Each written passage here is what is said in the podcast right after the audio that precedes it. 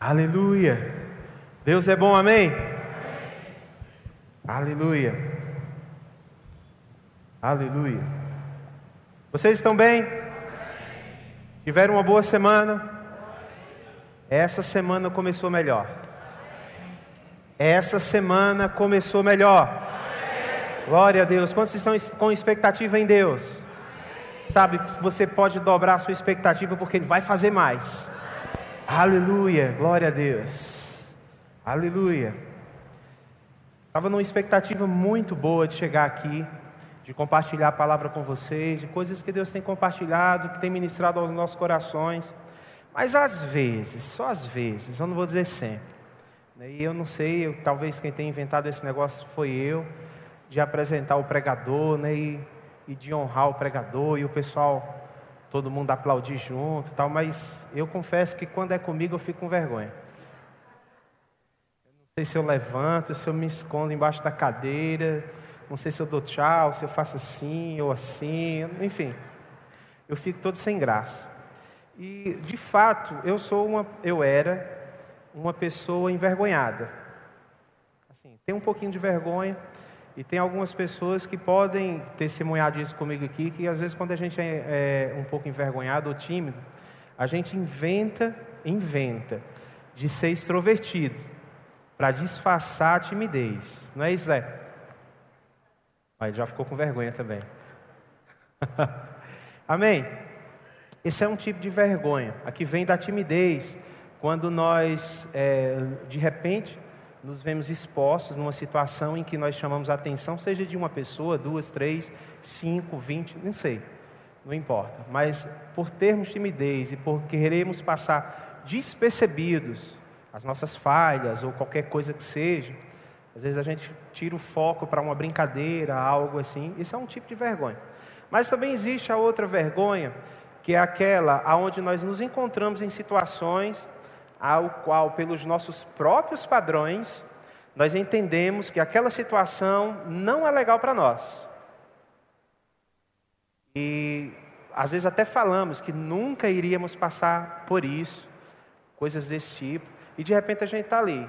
Por exemplo, alguma verdade bíblica, como a saúde divina, ou ficar enfermo, alguma coisa, e às vezes algumas pessoas se sentem envergonhadas ou está passando por alguma circunstância, ou não sei se só aconteceu comigo, por estar passando por alguma circunstância que é contrária à palavra de Deus. Porque nos sentimos envergonhados, porque entendemos que não deveríamos estar naquela situação.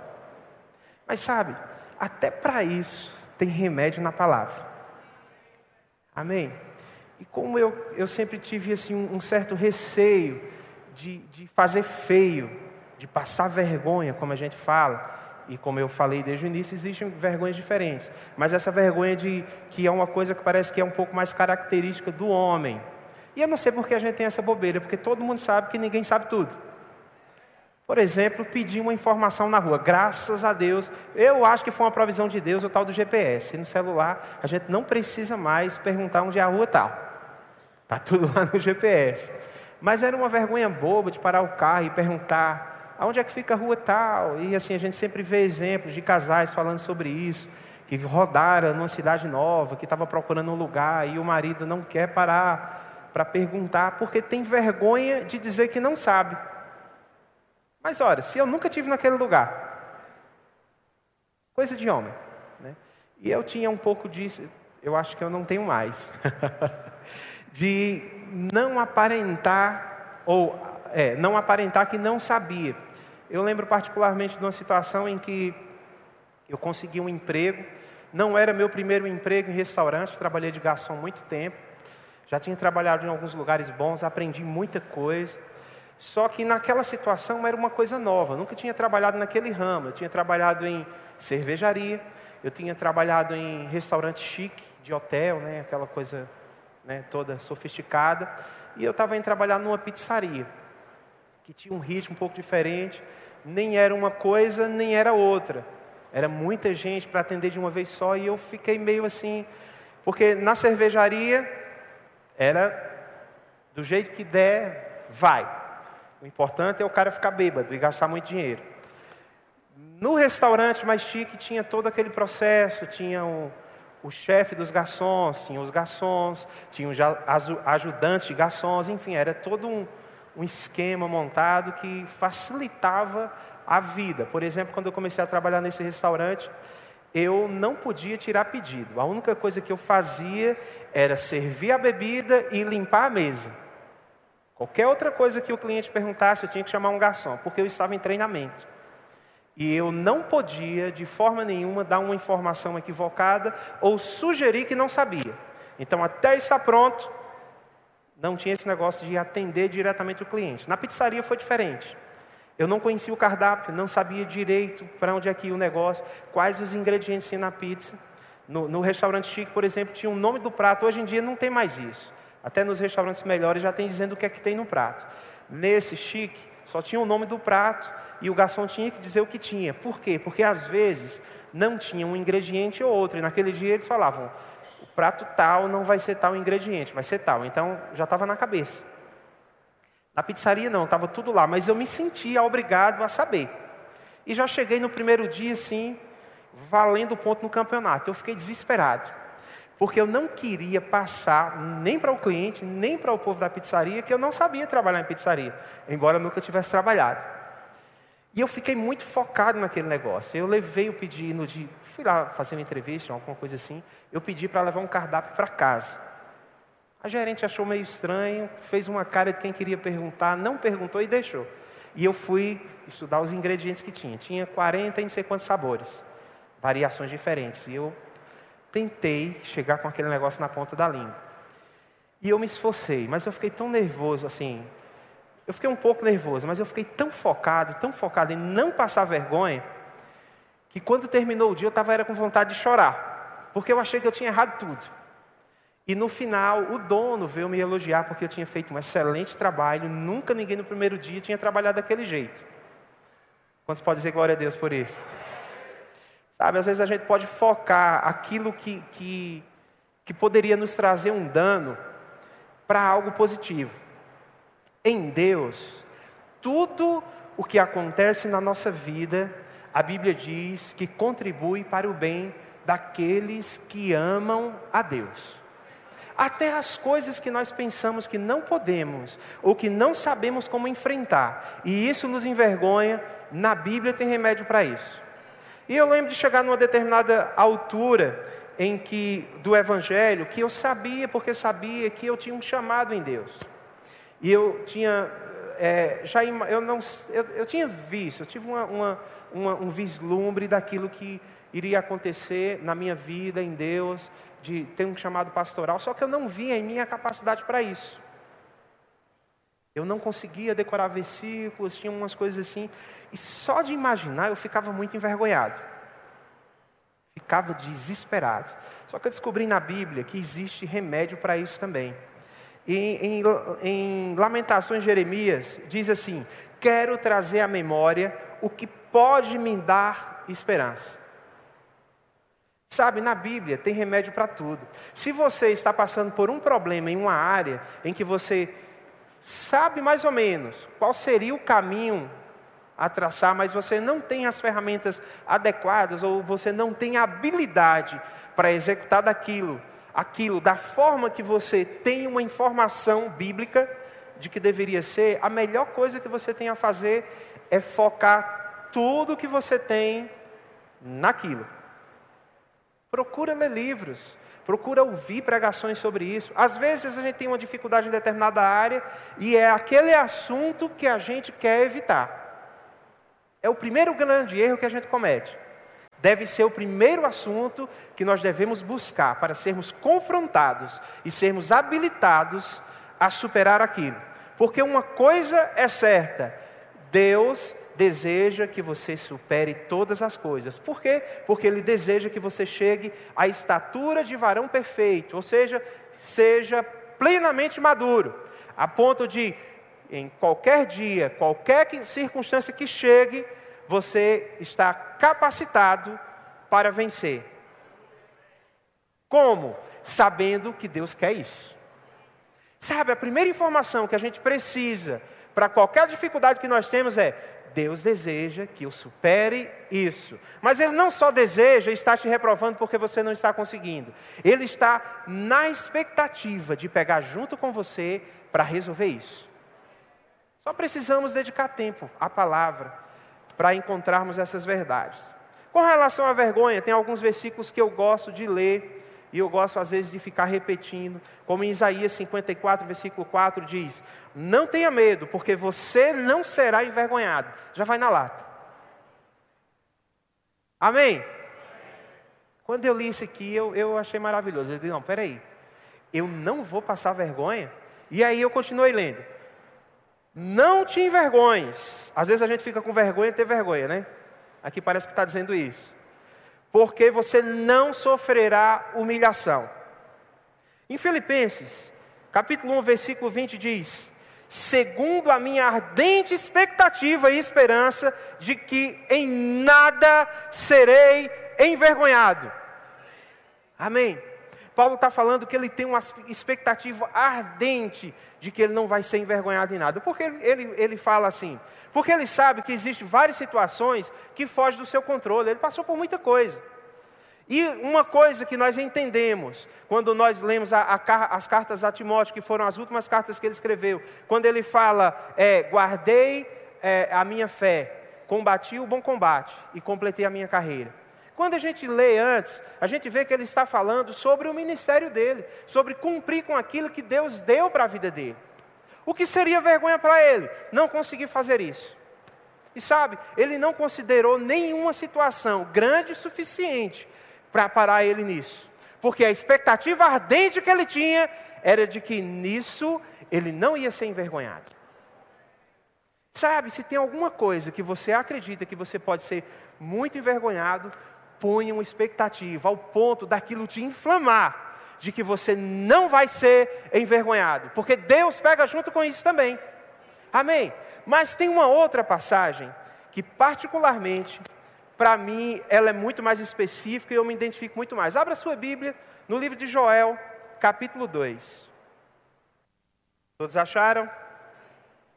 Glória a Deus. Joel 2, 26. Diz assim: comereis abundantemente. Olha que coisa maravilhosa. Eu me identifico demais com isso aqui. E a Bíblia está falando que é para comer muito. Uma outra versão fala: comereis até que você fique satisfeito. O negócio ficou mais moderado agora, viu? Relaxa, vai com calma aí. Isso quer dizer, gente, que existe provisão para você até o quanto você precisa. Até a outra versão fala abundantemente, o quanto você quiser, Deus tem para prover para a sua vida. Não só comida, mas todas as coisas. Amém?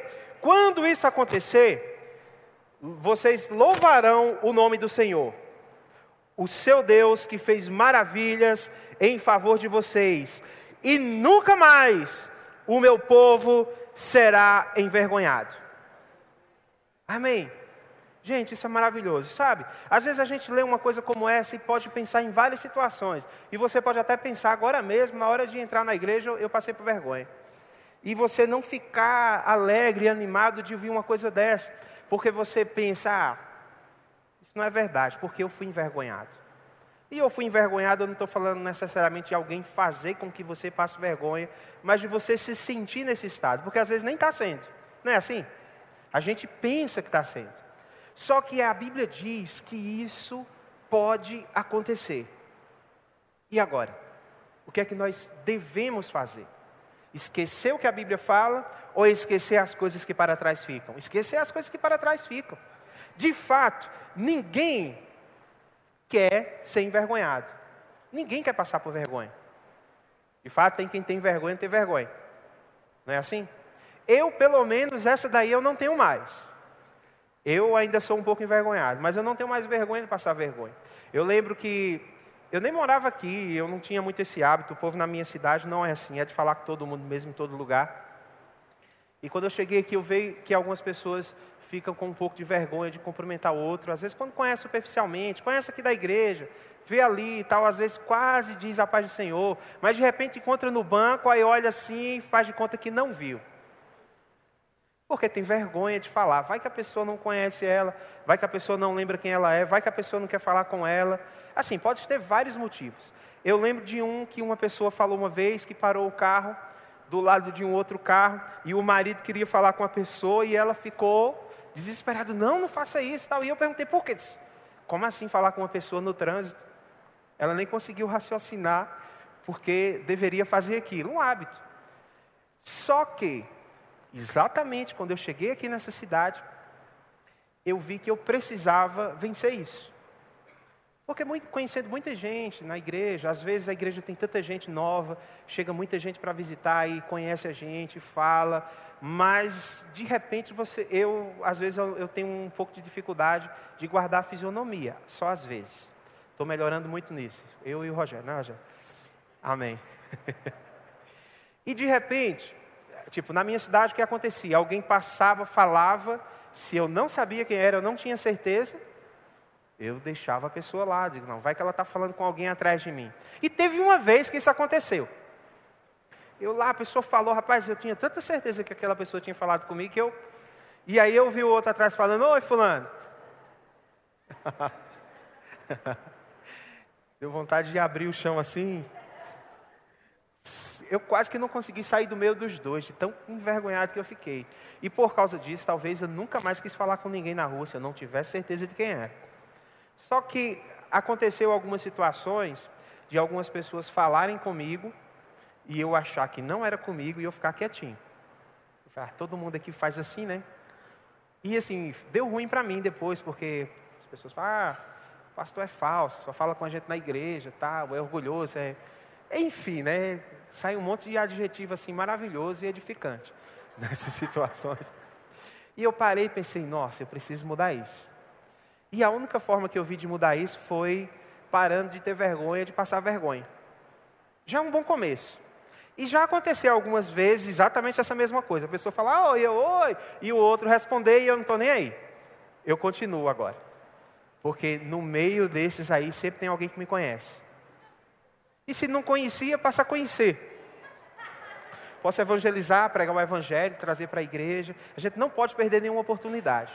Amém? Existem situações que nos prendem, que fazem com que a gente não avance, porque nós temos medo ou temos vergonha de passar vergonha. Perde essa vergonha. Porque a Bíblia diz que você não precisa passar por isso. Amém? Existem aquelas outras situações também, como eu falei, de que conhecemos verdades bíblicas, e isso acontece muito com a gente que é pregador, não só pastores, mas qualquer pessoa que chegue e pregue. E às vezes, teve uma situação em que eu estava treinando um ministro, e que eu pedi para ele ministrar sobre dízimo e oferta, e ele não queria, porque ele estava com o nome no Serasa. Ele estava um pouco enrolado, estava organizando as coisas, falou, pastor, como é que eu vou falar de prosperidade se eu estou desse jeito? E eu fiz uma pergunta muito simples e muito objetiva. Eu perguntei: me diz uma coisa, você é Deus? Fé, claro que não. Digam só Deus que prega a palavra dele e que nunca falhou nela. Então, se tem uma oportunidade de você começar a aprender e estudar sobre prosperidade, para viver isso é agora. E na hora que você estiver pregando para as pessoas, você está pregando para você também. Não é porque eu chego aqui e falo alguma coisa da Bíblia que por se eventualmente eu não conseguir viver, ou você me ver não andando naquilo, a Bíblia não vai deixar de ser verdade. A Bíblia é a Bíblia. E a minha vida é a minha vida. Claro que a vontade de Deus é que a minha vida pregue o seu Evangelho. A vontade de Deus é que a sua vida pregue o Evangelho. Mas nós sabemos que nós não estamos plenos em tudo. Nós vamos amadurecendo um pouco aqui, depois um pouco ali e vamos crescendo. O fato é que um, um, um bom início para um amadurecimento é nós termos a ideia de que Deus deseja que a gente viva plenamente em todas as situações, até nas situações desfavoráveis. Como que vamos viver plenamente numa situação em que não estamos vivendo plenamente? Quando a situação chega, a primeira coisa que às vezes nós pensamos é: o que foi que eu fiz de errado? Essa semana eu ouvi uma pessoa falar: Pastor, eu acho que eu joguei pedra na cruz. É uma forma bonita né, de falar assim que onde foi que eu errei? Por que é que Deus está me castigando?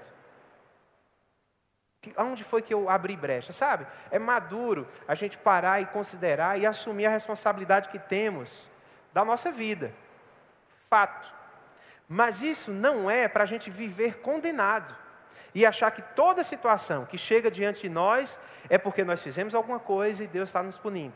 Ou simplesmente nós saímos daquela proteção, como nós costumamos falar, saímos da graça. Como Paulo fala, caímos da graça.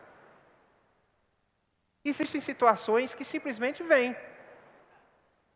Na, na, na multiplicação, na, na, pesca maravilhosa, a gente vê Jesus indo pregar naquela praia, e aí tem uma versão que fala que ele ficou com cuidado, porque o povo estava sufocando ele, de ser afogado.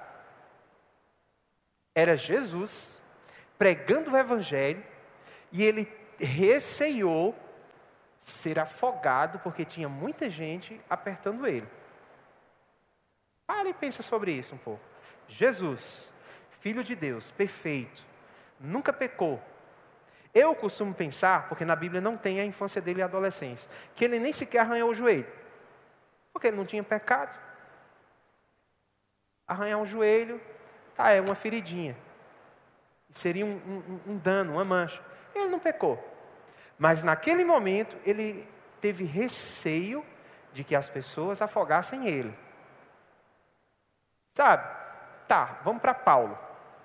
Paulo foi apedrejado, ele foi tido como morto. Há quem diga que ele morreu mesmo e ressuscitou. Fazendo o quê? Pregando o Evangelho.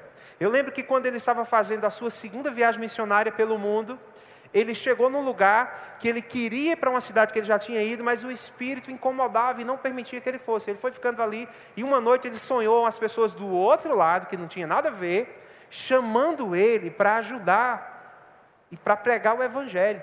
E ele foi para aquele lugar. Aquele lugar não tinha sinagoga, ele não sabia nem para onde ir. Quantas pessoas, olha, eu vou dar um exemplo aqui bem, bem bobo, mas só para você ter ideia, porque tudo que Paulo conhecia era pregar numa sinagoga, certo? Hoje a gente vê as pessoas pregando o evangelho nas praças, no YouTube, dentro do ônibus, em todo lugar, mas Paulo sabia pregar na sinagoga, ele era um rabi. Quantas pessoas aqui comem num prato? Levanta a mão aí, gente, pelo amor de Deus, senão eu vou pensar outra coisa. Agora não precisa levantar a mão. Alguém aqui não come no prato? A primeira coisa que você pode pensar, pode ter algum espertinho falando, eu já como direto na panela. Mas algumas pessoas pensaram, e eu iria comer aonde se não fosse no prato? Jogar a comida na mesa? Então imagina como Paulo se sentia chegar numa cidade que não tinha sinagoga. Aonde ele ia pregar? E ele foi andando, ele viu umas mulheres lá lavando roupa. E já sei, eu vou pregar para aquelas mulheres ali. Pelo menos se elas, se elas for me bater com a toalha molhada, não deixa marca. E foi lá e começou a pregar, e aquele negócio foi desenvolvendo. As pessoas na cidade começaram a se converter. Amém. Só amém, gente. Glória a Deus. Glória a, Deus. a ponto deles mudarem a, as crenças deles e largarem aquelas estátuas e pararem de vender e parar de comprar. Isso não é maravilhoso? Né, você não ficaria feliz chegar numa cidade, pregar assim, toda a cidade se converter e você mudar o esquema da cidade? Imagina uma cidade onde existe uma idolatria muito forte e as coisas giram em torno disso, de comprar e de vender aqueles, é, aquelas imagens, aquelas coisas todas. De repente todo mundo se converte na cidade, esse povo vai viver de quê? E aí, os caras que movimentavam a maior parte do dinheiro, que era dono de tudo mesmo, ficaram revoltados.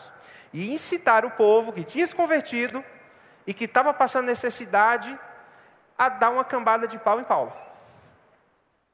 E eles bateram neles, e eles acusaram eles, Paulo e Silas. Foram presos, porque pregaram o evangelho e uma cidade toda se converteu. Isso é uma situação que a pessoa vai dizer: onde foi que eu errei? É ou não, gente? Não é. Porque eles estavam fazendo a coisa certa. Isso quer dizer que existem situações que chegam na nossa vida, não é porque nós estamos fazendo algo errado. O diabo é diabo e ele não brinca de ser diabo.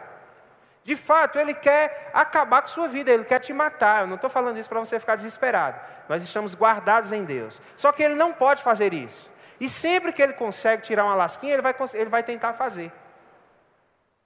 O fato é, quando esse negócio aconteça, seja qual for a situação que você está passando ou passou, você precisa ter a primeira consciência correta. Isso não é a vontade de Deus para a minha vida. Pode ser que você tenha errado, pode ser que não. Mas o ponto principal é: isto não é a vontade de Deus para a minha vida. Sabe, algumas pessoas ficam envergonhadas exatamente aí.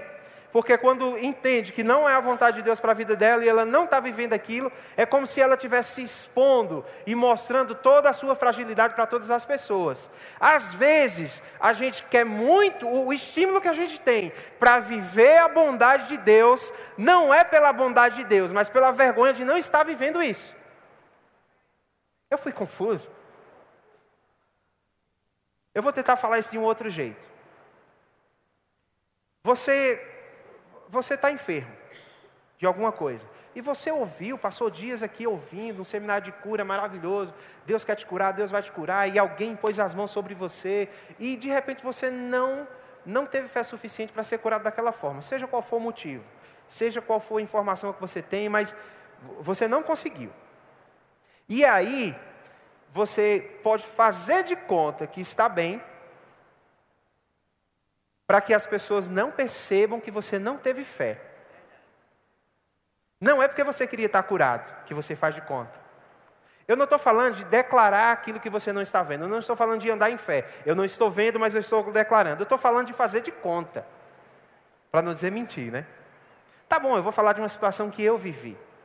Eu estava num, num, num culto em Campina Grande, na casa de um, de um empresário lá. Era um culto muito grande, dava muita gente e eu tava, fui lá com Patrícia. E eu lembro que exatamente nesse dia eu conversei com ela sobre algumas coisas no que diz respeito ao que eu estava percebendo sobre o meu chamado. Morrendo de vergonha, porque eu, eu tinha até vergonha de dizer que eu tinha um chamado, imagina os outros. Por isso que às vezes algumas pessoas chegam aqui e falam, ah, Ranilson, ah, nossa, que bênção. Porque realmente ah, muita gente não esperava. Eu sabia, mas eu também não esperava. E naquele dia, naquele lugar, tinha um pregador de fora. E ele estava ministrando cura. E eu estava de óculos naquele dia.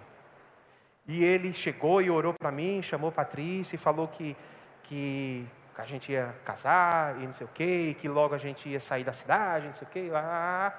E ele decidiu orar por cura para mim, para eu parar de usar óculos. Eu não lembro direito como foi que ele orou, só lembro dele mandar, mandar eu tirar o óculos. Claro que eu queria aquilo. Nossa, eu sei a testemunha viva de que eu fui curado plenamente da visão e que eu não precisava usar óculos. Nossa, não podia começar um ministério melhor do que isso, não é verdade? E eu tirei o óculos, e eu orei, e eu não tinha informação suficiente para receber aquela cura. O negócio é que eu não queria passar vergonha também naquele momento. Você está vendo tal, e eu queria mesmo estar vendo tal. E eu falei que estava vendo e, e fiquei desejando aquilo. E eu já tinha um certo grau de miopia. E eu parei de usar o óculos. E a gente estudava juntos, estudava na mesma escola. E ela percebeu uma dificuldade minha para conseguir ler. E eu, no outro dia, eu vi, nossa, não estou conseguindo. Não, mas eu vou permanecer firme, confessando. Mas quando eu pensei, eu não estou conseguindo, a primeira coisa que eu pensei era, tinha algumas pessoas da escola que estavam lá naquele dia também. E se eu chegasse lá de óculos, eu ia ser o motivo da zombaria por muito tempo. Liguei, eu não vou passar essa vergonha eu vou receber minha cura. Sabe, não querer passar vergonha necessariamente não é uma boa motivação para você receber uma cura. Você querer enxergar plenamente sem o óculos, sim. E aí você não vai ser envergonhado. Então fica de boa. Se alguma coisa aconteceu assim com você, já aconteceu comigo também. E talvez não tenha sido só uma vez. Não dá para contar hoje. Vamos em frente. Então, o fato é que, às vezes, alguma situação acontece. E de repente nós estamos confessando e nós temos testemunhos para dar da bondade de Deus, de como Ele não deixou que a gente fosse envergonhado. Mas de repente a gente está em uma situação em que o diabo tenta roubar isso de nós, ou até consegue por um pouco. Sabe, o diabo ele quer roubar o seu estado de honra, ele quer roubar de você a ideia de que Deus quer te abençoar sempre. Mas sabe, na Bíblia, nós temos uma garantia extra de que, se mesmo em alguma situação a gente for envergonhado, ou seja, por um momento, nós não conseguimos viver a plenitude daquilo que já conhecemos, que já confessamos ou que já andamos naquilo, não precisamos ficar com vergonha de estar sendo envergonhado, vamos dizer assim. Envergonhado no sentido de não estar vivendo aquilo. Existe garantia na Bíblia de que se porventura alguma coisa acontecer fora disso, que Deus fala em Isaías 54 e Filipenses, o negócio pode ficar melhor ainda. Abra sua Bíblia em Isaías 61.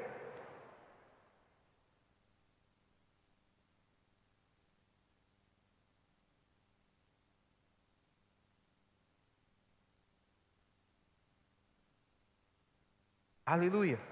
Isaías 61, versículo 7 diz: E em lugar da vossa vergonha, tereis dupla honra. E em lugar da afronta, vocês se alegrarão na vossa herança. Por isso, na vossa terra possuireis em dobro e tereis eterna alegria. Amém. Dupla honra é a resposta de Deus na vida de quem o diabo tenta tocar.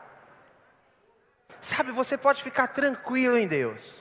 Porque o desejo dele é de que você não seja envergonhado. Porque você não sendo envergonhado, o evangelho não é envergonhado. Mas sabe, eu não sei se isso é novidade para você, não existe ninguém nesse salão, nem fora dele, em nenhum lugar do mundo, que ainda viva plenamente todas as verdades de Deus.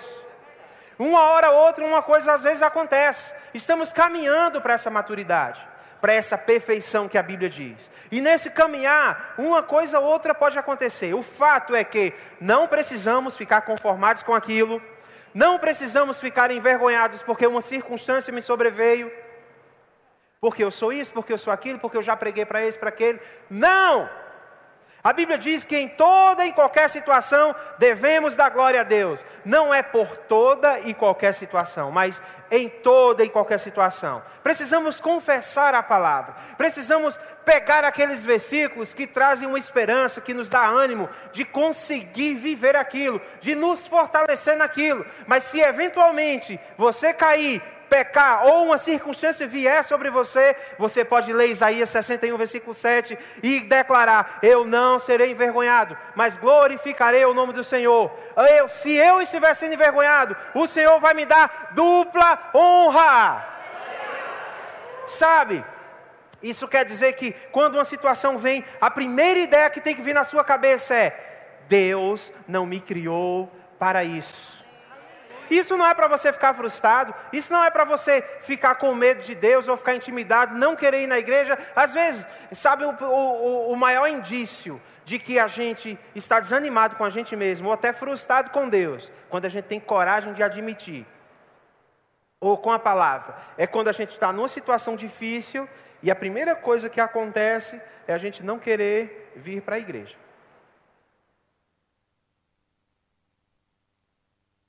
Nenhum amém, mas é verdade. Sabe, às vezes a gente quer fugir. Como aquele filho pródigo. Ele sabia que não estava certo. Ele sabia que estava errado. A princípio ele não sabia, mas pediu a herança dele.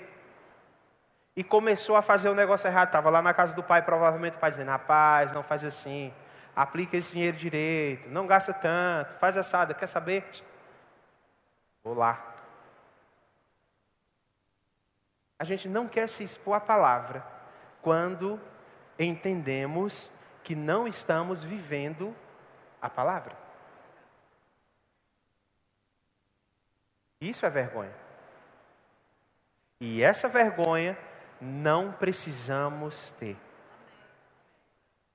Não devemos ter. Sabe, todo mundo passa por dificuldade. Eu não estou aqui sobre, supervalorizando o defeito de ninguém. O fato é que Deus deseja que a gente chegue à perfeição.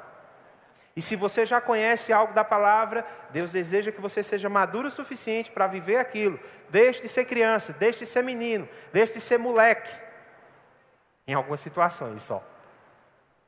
Mas se por, porventura isso acontecer, eu lembro da frase que o, que o pastor Bud falava: se um menino fizer cocô na fralda, você não joga o menino com a fralda com cocô fora. Você tira a fralda, limpa o menino, coloca outra fralda. Mesmo sabendo que ele vai fazer de novo. A propósito, a fralda é para isso. Sabe, nós temos uma garantia em Deus de que se porventura o diabo de alguma forma tentar nos envergonhar, ou a princípio conseguir, você pode se levantar ousadamente e dizer: Isto não é da vontade de Deus. Precisamos nos posicionar da forma correta, ouvir a palavra da forma correta, trazer à lembrança aquilo que nos traz esperança, sermos fortalecidos, reunirmos com os irmãos, compartilhar da oração gritarmos a palavra quando necessário, quando as nossas emoções, quando tudo ao nosso redor está falando ao contrário, grita. Mas grita a coisa correta. Sabe, abre sua Bíblia, eu quero encerrar com isso. 2 Timóteo, capítulo 4. 1 Timóteo.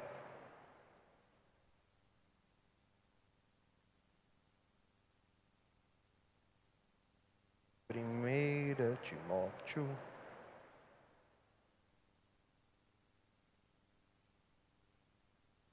Paulo está dizendo o seguinte para Timóteo: Até a minha chegada, aplica-te à leitura, à exortação e ao ensino. Não te faças negligente para o dom, com o dom de Deus que há em ti, o qual te foi concedido mediante a profecia com a imposição das mãos do presbitério. Medita essas coisas e nela ser diligente, diligente, para que o teu progresso a todos seja manifesto. Tem cuidado de ti mesmo e da doutrina. Continua nesses deveres, porque fazendo assim salvarás tanto a ti mesmo como aos teus ouvintes. Amém? Isso para mim aqui é um exemplo de dupla honra. Sabe, mesmo na situação que você está ali difícil, ele fala: permanece na doutrina. Ele fala: seja diligente na doutrina. Continua na doutrina. Não para com a doutrina. Errou? Continua na doutrina. Alguma coisa trouxe um escândalo? Continua na doutrina. Alguém desanimou? Continua na doutrina. Você está desanimado? Continua. Para quê? Para que o seu progresso seja visto diante de todos. Fazendo assim, você não vai salvar só você, mas como todos os que te ouvem. Sabe, existe a hora de você abrir a boca e pregar o Evangelho mesmo. Às vezes a gente está vivendo uma situação, uma circunstância que a gente acha que, que é um testemunho negativo para as pessoas da bondade de Deus, do Evangelho, mas não é não. É exatamente ao contrário. Como é que a gente ia falar da. Que sentido teria Deus abrir aquele grande mar se o povo tivesse tudo de boa no Egito? Quem ia querer ter fé para abrir um mar? Eles sofreram lá aproximadamente 400 anos, porque eles erraram. E o interessante é, e você vê em toda a história de Deus com o seu povo, todas as situações que eles estavam ruins, que estava dando ruim o negócio, é porque eles deixaram de adorar ao único Deus e foram servir outros deuses, viver as próprias vidas. E quando eles se voltavam para Deus, Deus dizia: Eu acho é pouco. Eu falei, era assim que ele falava? Não. Ele dizia: olha, restaura o altar. Consagra a sua vida. Primeiro, volta para Jerusalém.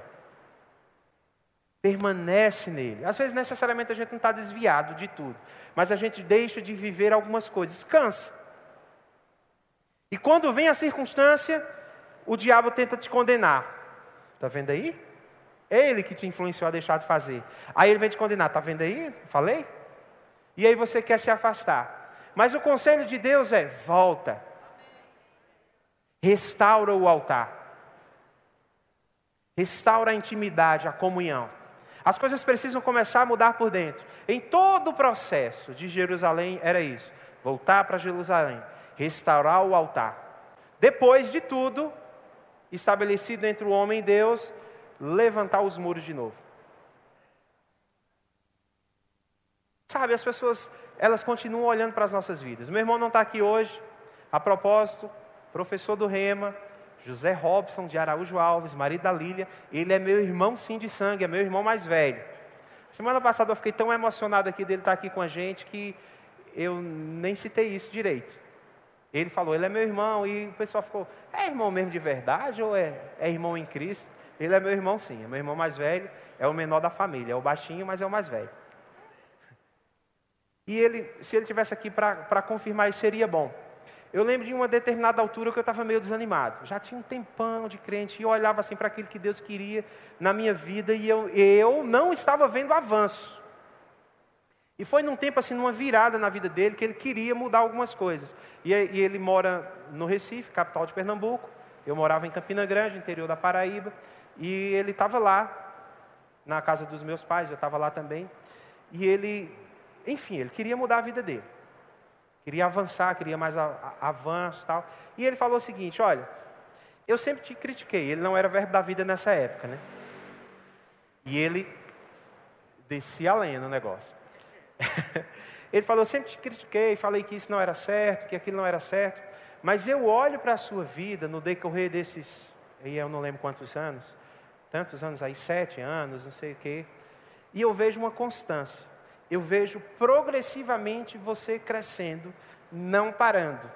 Aí eu parei para olhar para ver se tinha outra pessoa, ele estava falando, era comigo mesmo. E quando ele começou a dar os detalhes daquilo que ele estava vendo, era verdade mesmo. Sabe, na hora, tem pessoas que estão torcendo para você ficar na sarjeta mesmo. O diabo é o primeiro. E fica lá olhando. E fica torcendo. Às vezes, uma indiretazinha cibernética gospel, traduzindo uma indireta no Facebook, uma indireta no Instagram, alguma coisa assim. E você às vezes fica triste e tal, mas você permanece firme naquele negócio.